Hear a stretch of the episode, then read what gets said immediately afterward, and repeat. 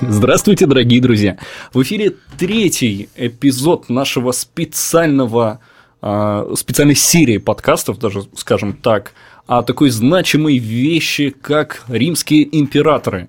Прямо сейчас мы в студии с Алексеем Цветянским, который усиленно мотает мышкой, потому что он ищет а, информацию, о которой мы сегодня будем говорить. Это уже третий выпуск, и это, получается, императоры под номером а, в плане в топе. В топе да. То есть это пятый и шестой у нас сегодня. Алексей, давай.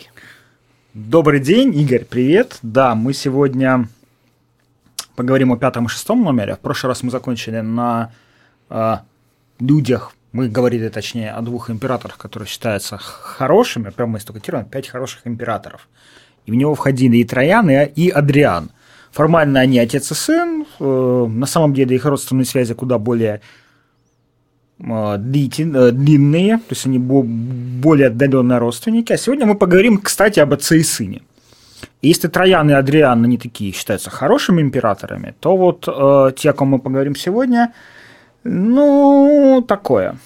Mm-hmm. Один из них. Итак, Адриан умер в 138 году, оставив империю процветающей, а, оставив ее своему преемнику, которого он усыновил, который был его там младше всего лишь на 10 лет, и, понимая, и заставив того усыновить еще двух молодых людей. Одному было 8 а, лет, второму было 17, и, соответственно, было понятно, кто потом станет императором, ну, если эти два молодых человека доживут. Спойлер, они оба дожили. Одного из них звали Марк Аврелий, и он 19 лет правил империей. А, личность очень интересная, очень яркая, замечательная. Ну, очень замечательная, да, наверное, не столь уж яркая, как может показаться. Известен он историкам в первую очередь, э, не историкам, даже а философам, потому что он известен своим дневником, который он вел в течение всей своей жизни на греческом языке. А, после смерти он был его найден. Мало кто знал, что он его вел. Он издан на всех языках мира, наверное, кому-то интересно. Называется он чаще всего переводят как размышление или к самому себе, где Марк, где Марк Аврелий, как представитель философской школы стоицизма, а, давал самому себе советы. Вот. Но говорить мы о нем не будем. Хорошо, он, так. он не, он не а, вошел. Ну, мы сейчас просто такой вот мостик делаем от Адриана к следующему нашему герою.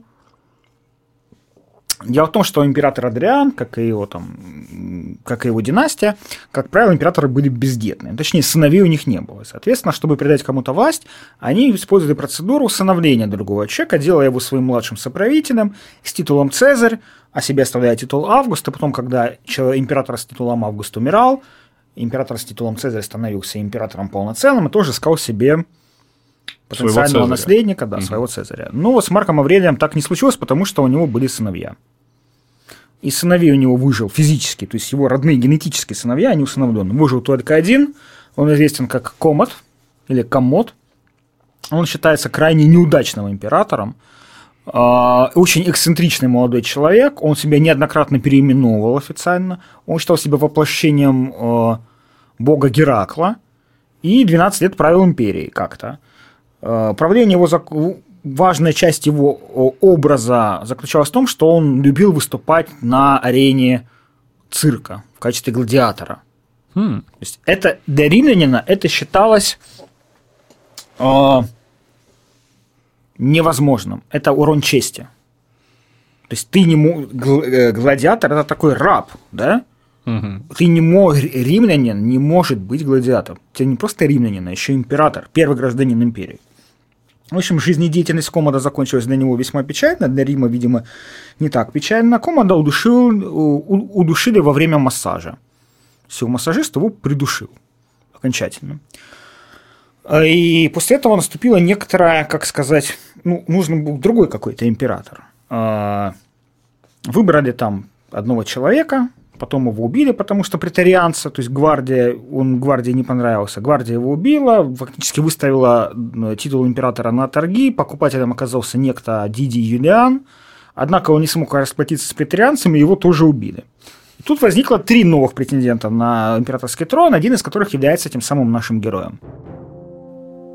Происходил он из Северной Африки, был он потомком, видимо, карфагенян, соответственно, финикийцев, которые до этого римляне победили в результате трех панических войн, или потомком римлян и карфагенян, мы точно не знаем.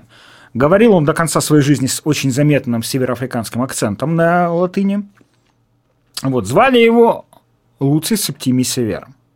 Он был римским гражданином, таким вот. Он был э, смуглым, бородатым. Сейчас нейросеть э, умеет генерить изображения римских императоров, в том, в том числе. Есть две версии, как он выглядел на самом деле. Можете поискать. Вот. А, человек был большой воли, сделал военную и политическую карьеру, и он всячески пошел бороться за власть в Риме. Собственно, на самом деле он на ней мечтал, Луций Септимий Север. Например, а, когда его первая жена умерла, он решил жениться второй раз, и тут ему рассказали, что есть некая девушка в городе, где он находился в то время, которой предсказали, что она выйдет замуж за царя, за правителя. Септимий Север тут же на ней женился. И это оказалось правдой, потому что он стал императором Римской империи. Даже покруче, чем царем. Но царь – это перевод, который мы сейчас знаем. Угу. В оригинале я не знаю, что там стояло в источнике. А учитывая, что дело было в Сирии, я не знаю, на каком языке там даже э, это все происходило. Была ли это латынь или было предсказание на каком-нибудь там греческом языке? Я думаю, что здесь логичнее переводить не за царя, она выйдет замуж, а за правителя. Угу. Вот так, более, более, чуть более нейтрально. А, он, значит, Септимий Север на момент 193 года, когда он стал императором, он был главой легионов, находился он на Дунае. Дунай был один из трех ключевых пунктов империи. То есть как мы уже сказали, император Адриан отказался от идеи расширения империи, нужно варваров просто с, э, и там, другие, других, другие народы просто сдерживать. Вот эти вот три ключевые точки сдерживания. Это Рейн от германцев, это Дунай от других варваров, и это Восток от Парфян и позже от Персидской империи, которая, э, пойдет на смену Парфянам. И вот как раз Септимий Север находился с легионами на Дунае, которые его поддержали два других претендента. Один был в Британии, другой на Ближнем Востоке. Соответственно, до Италии, до Рима было им дольше идти, чем Септима и Северо. Он сначала поддержал убийство Комода, потом он втор нового императора, того, того самого Дидия Юлиана, который обещал, обещал э, дать много денег претарианцам, он не стал поддерживать, объявил себя мстителем за Пертинакса, принял даже его имя и вторгся в Рим. Подверг его разгрому, Диди Юлиан был убит теми же претарианцами, кстати говоря, потому что они поняли, что денег у него нет. И Септимий Сефер объявил себя императором. После этого он боролся с другими претендентами э, на престол, по, победил их, в общем, много-много воевал, был такой очень суровый человек, но при этом очень здравомыслящий. Э, что он сделал? Во-первых, он понимал, что нужно восстановить какую-то преемственность. Угу. И он заявил, что Марк Аврелий вообще его усыновил. Насколько это было Нет, никто, никто, конечно, это не поверил. Он заявил, что Марк Аврелий меня усыновил. Он, за, он, э, он переименовал своего старшего сына, дав ему имя Марк Аврелий Антонин, то есть в честь Марка Аврелия. А тем самым показывая, что он является продолжателем той, той самой династии, которая была хорошей. Он заставил обожествить Комода, типа, это же мой брат теперь. А, вот. А, что он делает дальше? Он, он, он побеждает Парфян в сражении и тут же принимает официальное имя Парфянский Величайший, тем самым отсылая не кому-нибудь, а к Трояну, который до этого тоже в Великой войне победил Парфян. Мы об этом говорили совсем недавно. А после этого он посещает забальзамированное тело Александра Македонского на Ближнем Востоке. Вообще, это посещение тела Александра Македонского, это вот, мне кажется, каждый там из императоров, кто там оказывался, считал своим долгом посетить его тело. Ну, как бы знак, знаковый момент. Э, считается, что Октавиан Август, например, ему отломал нос, за который он взялся очень неаккуратно. В общем, нужно посетить тело Александра, Александр Великий полководец, вот нужно как-то с ним вот э, такую вот связь провести свою. Э, Септимий Север, как и предыдущий император, очень много строил, ну, меньше, чем Троян, так он не был сильно одержим этим. Но, тем не менее, Почему он оказался вообще в топе здесь? Он провел ряд очень важных изменений. Первое. Он начал бороться с претарианской гвардией. Напомню, что это такая вот особая многочисленная гвардия, избранная, созданная еще а, в императором Октавианом Августом за 200 с лишним лет до описываемых нами сегодня событий. Которая, на, на которую он хотел опираться, чтобы в случае чего давить какие-то там восстания против него, именно в Риме и в Италии. Угу. Это не его личная стража, которую он набирал вообще из варваров, из германцев, например, или там из бодиарцев. А, а это именно избранные люди из, рим, из римских граждан. Септим... Э, Причем претарианцы довольно часто пытались вмешиваться в политику. Ну, например, они убили Калигулу, и после этого думали, что с ним делать. Тут они нашли его дядюшку Клавдия, тут же объявили его императором. Хотя Сенат в это время вроде как думал, может быть, нам все-таки вернуть республику. Но пришлось принимать это. Собственно, претарианцы э, выступили против убийства императора Домициана и потребовали казни его убийц. И таким образом спровоцировали приход к власти императора Трояна, который был военным руковод... был успешным полководцем, военным руководителем, был установлен императором Нервой. Здесь же претарианцы участвовали после гибели Комода в торговле в борьбе за власть. Север поступил с ними очень просто.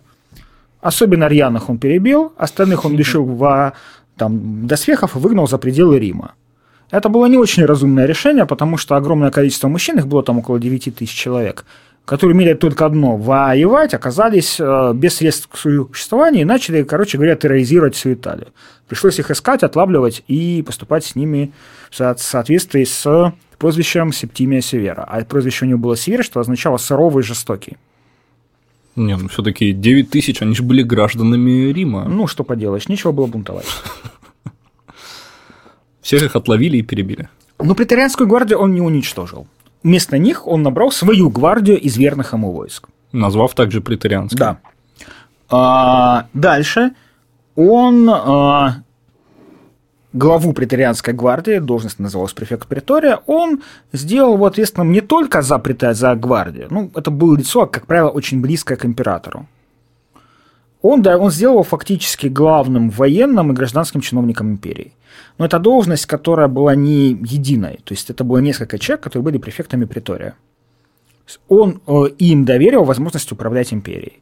Например, при нем был такой всемогущий временщик, двоюродный или троюродный брат Септимия Севера по материнской линии, который, собственно, в, в определенный момент э, по естественным причинам оказался единственным префектом притории, остальные умерли. И какое-то время он фактически там несколько лет управлял империей, потому что Септимий Север с войсками носился по границам, пытаясь там успокоить территории и отбить варварские набеги. Ну, правда, этот человек не очень хорошо закончил, его казнили. Но, тем не менее, факт был такой. Вообще, Север был очень жестокий. Он крайне жестоко подавил восстание, ну, восстание других претендентов на престол. Например, он труп одного из них бросил собакам, а всю его семью приказал убить. Второго, кстати, семью он тоже приказал убить. Ну, собакам бросать не стал. А, нет. А, эпоха Септимий Свер фактически значит, пристает опираться на Сенат. То есть, если предыдущие императоры постепенно отходили от этого, или старались э, с ним править согласие, или старались как бы хотя бы создавать видимость, что Сенат важен, или перекладывали на его плечи какие-то решения, пока они воевали, Септимий Свер сделал Сенат чисто декоративной функцией, он запретил ему назначать какие-то, каких-то магистратов, то есть должностные лица, запретил самостоятельно издавать законы. То есть, ну, у нас есть такое учреждение, где собираются достойные, богатые, уважаемые, аристократичные люди. Хорошо, пусть оно будет. Но собрались, поговорили и разошлись. Решение здесь принимает один человек, император. Соответственно, кого он будет опираться? На армию. Септимий Север резко увеличивает жалование солдат. Прям резко? Насколько? Довольно сильно, на треть. Сурово. При том, что империя переживает не лучшие времена. Дело в том, что Марк Аврелий, например, он умер от чумы. Чума буйствовала в течение нескольких лет. Все его управление, в принципе, это чума.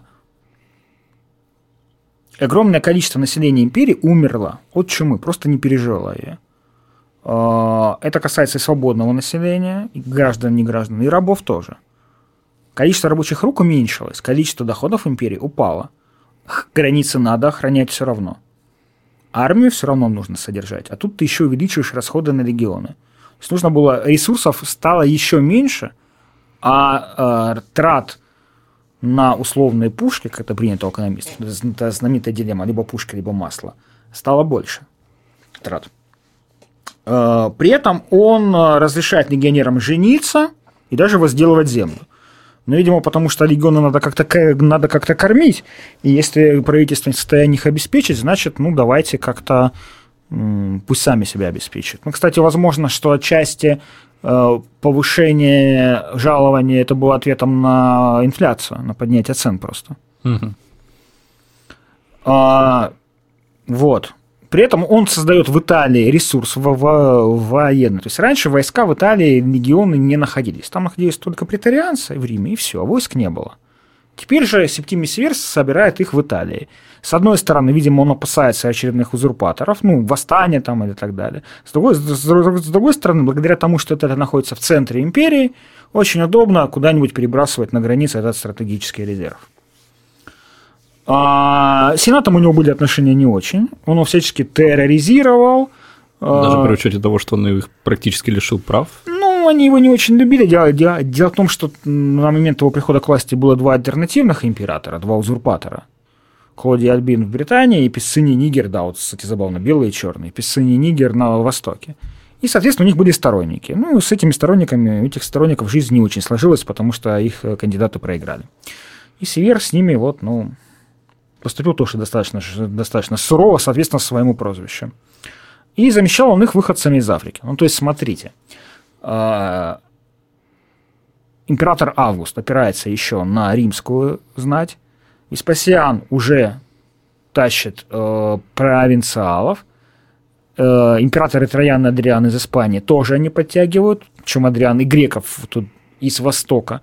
А Септимий Север опирается на ту территорию, выходцем откуда, из которой он был, Северная Африка. Угу. А, вот. Важно здесь, что он, что он начинает больше опираться на армию. И здесь тоже интересное последнее слово, которое он дал своим, которое он сказал своим сыновьям. Живите дружно, обогащайте солдат, а на остальных не обращайте внимания. То есть главное это армия. Я понял. Интересно. Любой в армии можно заслужить то, только одним, давая им деньги. Мнение всех остальных, сената, торговцев, жречество не волнует. Ну да. Умер Прислушивайся он... к тем, у кого есть мечи. Ну, кстати, он прожил он довольно долго, он правил там 18 почти лет, прожил он там 60 с лишним, умер своей смертью от болезни в, в современном городе Йорк в Британии. Оставив, кстати, двоих сыновей. И вот сейчас мы про них поговорим, потому что Второй, сегодняшний наш герой из угу. топчика императоров, это как раз сын. Не, опять же, немногий момент перехода от сы, отца к сыну. Да. Угу. Ну, тут такой сын, что... Лучше бы не переходил. Честно говоря, да. Септимий Север при этом считается многими историками, кстати говоря, хорошим императором, в смысле успешным. Он сумел стабилизировать империю, не дать ей скатиться в вот эти вот бесконечные гражданские войны, то, что она будет переживать потом, позже, через несколько десятилетий он был суров и жесток, да, но при этом есть такое мнение среди историков, что это был, что был лучший вариант из возможных в тот момент. Требовался Риму на тот момент. Да. Суров. А вот его сын, который по рождению, звали его, кажется, Септимий Басиан, потом его переименовали в Марка Аврелия Антонина, знаем его под прозвищем Каракалла, что означает, там, это гальский халат, ну, плащ, длинный плащ с капюшоном, который он очень любил носить. Это Ты личность. Котик такой. А? Котик еще такой. Каракал. Ну, вообще не котик. Нет, вообще не котик. не котик. Хорошо. На самом деле, наверное, возникает вопрос, почему он здесь. Но я старался подбирать людей, не э, подбирать деятелей не потому симпатичный персонаж или нет, яркий или не яркий, а потому какую роль его правления сыграло в истории. Вот Каракала, в принципе, здесь важен ради одного, одного только факта. Но прежде mm. чем мы к нему перейдем, я расскажу история этой, этой не очень приглядной личности. А, в раннем детстве уже он был поздним ребенком у отца, второго брака. Он был провозглашен своим императором, и, в общем-то, там, начиная с, там, с 7-8 лет, он воспитывался как, как будущий император. Его готовили к этой власти. При этом он оказался жестоким, развращенным, и он крайне, крайне ненавидел своего младшего брата. Поэтому этот совет «живите дружно», который отдает Септимий Север своим сыновьям, они, они причем и погодки, между ними очень там разница 11 месяцев, угу. он имеет очень большое обоснование. Он, умирающий отец, понимал, что с сыновьями, сыновья, скорее всего, будут друг с другом очень сильно грызться. В общем, грызлись они недолго, потому что Сначала они пытались разделить империю на две части, сказали об этом их общей матери, мать сказала, ну империю-то вы поделите, а меня как вы поделите? Ну и потом Каракала подумал, что зачем делить империю, когда можно не делить. он попросил мать быть посредницей в переговорах с братом. А они, брат пришел, и тут же люди Каракала набросились на него и убили. Каракала после этого сбежал к претарианцам, начал рассказывать, что брат хотел его убить, но он его опередил. Поэтому спасите, помогите, я вас за это вознагражу. А, после этого он устроил террор против его сторонников. Пишет, что казино было около 20 тысяч человек, включая женщин, детей, рабов, стариков, всех, в общем. Кто поддерживал так или иначе его брата. А, причем пишут, что пострадали в первую очередь люди низкого происхождения, а не знать. То есть Каракала старался с Сенатом как-то сохранять хорошие отношения. И, в общем-то, после этого он отправился из Рима и больше никогда в него не вернулся. Правил он неполные 6 лет, а, поездил по всей империи, доехал до Александрии, там над ним начали насмехаться, но он сказал, хорошо, давайте собирай, соберем всех молодых людей, соберем здесь легион. Они собрались, он их всех перерезал, до 20 тысяч человек. Опять до 20 тысяч? Может быть, первый раз было не 20 тысяч. А почему над ним начали насмехаться? А, он убил своего брата, на эту тему начали зло шутить, что, дескать, брата убил там и так далее. Он mm. отомстил. Ну, в Александрию, кстати, приехал не просто так. Он тоже очень хотел посетить Александра Македонского. Почему? Он заявил, что он является его реинкарнацией. Okay. Он является его реинкарнацией. А, он даже преследовал э, философов, философов последователей Аристотеля, заявляя, что Аристотель отравил Александра. И вообще участвовали в его заговоре. Поэтому надо их всячески против них идти. Он соз... пишет, что он создал или хотел создать македонскую фалангу и идти воевать с парфянами, персами, в общем, как Александр идти на восток. По старой схеме. Да, то есть на самом деле это вот римляне очень любили подражать Александру. Вот Троян рассказывал, что вот я не смогу там, да и будь я молод, я бы пошел бы на Индию. Там Марк Лициник раз а, тоже там за 200 с лишним лет до этого тоже хотел по следам Александра пойти на восток, но его парфяне убили. Цезарь даже собирался тоже пойти на восток, но его тоже убили, не парфяне, правда. А, вот. В общем, Каракава был такой очень... Пишут, что даже, скорее всего, он обладал определенным психическим расстройством. Угу. Жизнь его закончилась не очень хорошо. А, один из там центурионов, которому отказал в повышении, или там убил там какого-то его родственника, в общем, убил его, пока Каракала во время какого-то похода отправился по, по малой нужде. Некрасивая смерть. Вот. Здесь возникает вопрос, что он здесь делает? Почему делает в топе? Дело в том, что в самом начале своего правления Каракава, который издал очень важный дикт. Прежде чем мы к нему перейдем, важный момент. Каракава был дико, дико популярен в армии. То есть он, как и отец, он логику отца понял. Э, жить дружно, ну, здесь он брата просто убил, поэтому это перестало работать, этот наказ перестал работать. Обогащайте солдат. Но зато они не ссорились после этого. После этого точно не ссорились. Обогащайте солдат. Он очень, он повысил жалование легионов и претарианцев, и личную гвардию из варваров создал, в общем. Поэтому в армии он был популярен настолько, что следующий император, его дальние родственники, вынуждены были говорить, что они его вообще дети. Ну, внебрачные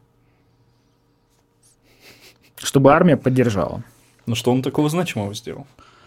А, а значимого он издал в 2012 году, то есть на следующий год после начала своего правления, эдикт. Его иногда называют Конституция Антонина. Эдикт о даровании римского гражданства всем свободным жителям империи. Ну как? Все стали гражданами, ну кроме тех, кроме там определенной категории людей, идут споры, кто это, что это за категория, ну, условно, нас это не принципиально. До этого, например, это было только 5% жителей империи были гражданами.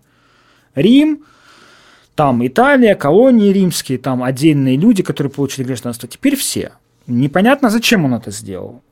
И непонятно, современники, например, на этот эдикт, кстати, не очень большое внимание и обратили. Скорее всего, это было последствие каких-то уже понятных процессов, которые шли пишут, что якобы Каракала хотел таким образом увеличить количество налогооблагаемого населения. Но это не так. Римские граждане платили другие налоги. Угу. Какие-то налоги они просто не платили. Да и не граждане наверняка платили. И не граждане тоже платили налоги. То есть, что он хочет сделать, непонятно. А, он дал свободным мужчинам римское гражданство, свободных женщин уравнял с римлянами, с римлянками, прошу прощения. Вот. А, но здесь важно Поэтому мотив нам не очень понятен. Важно, какие последствия. Во-первых, начинает э, экспансия римского права в провинции. То есть, если раньше вот у нас здесь с вами есть там римская колония, которая живет по римским законам, есть соседние какие-то эти варварские города, где живет население, которое, которое не римские граждане, они живут по своим законам. Ну, по классике, око за око. А теперь они должны жить тоже по законам Рима. Они же граждане. Внезапно. Потом римское право к, к, теперь к ним приходит. Это ускоряет, должно было ускорить романизацию, воспринятие римской культуры, традиции и образа жизни этими территориями. Но было ли такое? По, по мне, как раз внезапно 95% стали римлянами, то наоборот, романизация должна была размываться. А, западная часть империи была романизирована, но mm-hmm. она попала под власть Рима раньше. Та же Галия, современная Франция, Испания – они были под властью Рима в целом там лет 500. Ну, А, например, восточная часть империи гораздо меньше. И на востоке империи римская культура оказалась в конкуренции с греческой культурой, которая там была раньше. Ну, в общем... С греческим языком, который там, там доминировал. И получается так, что империя одна, законы типа одни, но Запад говорит, использует латынь чаще, а Восток, ну да, использует латынь, но в повседневном языке больше греческий или там арамейский, какие-то местные диалекты. И вот так, и э, понятие, то есть, точнее, положение раба в запад, на запад, в западной части империи и положение раба в восточной части империи тоже разное. На востоке более мягкое, на западе более тяжелое. Экономически восточная часть империи более богатая, западная часть империи более бедная. Но чтобы понимали, где запад, где восток, условно там между Италией и Грецией проведите линию угу. вертикальную, включая Африку, и вы поймете примерно. Например, Египет считался в тот, тот момент житницей всей, всего Средиземноморья. Он поставлял зерно всему Средиземноморью. Северная Африка тоже. Сейчас, мне кажется, там не такая положительная ситуация. Вот. Может быть, Каракала хотел увеличить количество лояльных подданных себе из того населения, которое было. То есть я, я дарю вам гражданство, за это вы должны меня любить. Не очень сработало. А, вот. Что важно? Здесь важно то, что начались проблемы в армии. То есть раньше служба в армии в вспомогательных частях означала возможность получения римского гражданства. А теперь в этом не было смысла. А теперь нет. Теперь, да, зачем? Если ты можешь идти сразу в легион. Но эти вспомогательные войска нужны были. Где их было брать? Ну, соответственно, либо ты можешь не идти в легион, чтобы получить землю там, и гражданство. Где, где, где их было брать? Варвары. Можно набирать э, варваров к себе, чтобы они воевали с другими варварами. Хороший план. Вот. А, Последствия были далеко идущими. Начинается процесс варваризации армии, проникновения варваров в римскую армию, понижается количество э, людей, которые идут служить в легион, и это первый очень важный процесс. Угу. Э, второе, то та тенденция, которая была, была, была, она увеличилась, что армия начинает играть все большую политическую роль. И через два, два с половиной десятилетия после смерти Каракала начинается эпоха солдатских императоров, когда постоянно армии, различные армии, а, точнее римская армия, части армии, базирующиеся в, в разных местах, они удвигают своих претендентов на престол. Когда выясняется, что главная функция императора находиться в армии, на границе и вот. Потому что если ты не находишься в этой армии, то кто-то другой ста, может стать претендентом на престол. Новым солдатским императором. Логично. Да. А, вот. К сожалению, Каракала ничего толком, насколько мне известно, не сказал, что можно было бы процитировать. Поэтому стихи опять. Только не если Адриан говорил о себе сам, то здесь мы скажем словами э, не, э, русского поэта Николая, Гу, не, э, Николая Гумилева, который посвятил Каракале стихи. Кстати, в этом году как раз сто лет с его расстрела. Вот. Стих, стихотворение длинное, поэтому я ограничусь первыми э, тремя строфами. Император с профилем орлином, с черной курчавой бородой. О, каким бы стал ты властелином, если б не был ты самим собой. Любопытна вдумчивая нежность, словно тень на царственных устах. Но какая дикая мятежность затаилась в сдвинутых бровях. Образы властительного Рима, Юлий Цезарь, Август и Помпей – эта тень бледна и едет зрима перед тихой тайной твоей. Ну что ж, это был подкаст «Люди в смешных шляпах». За микрофонами были Алексей Цветянский и Игорь Олейников. Услышимся совсем скоро. У нас еще осталось достаточное количество римских императоров.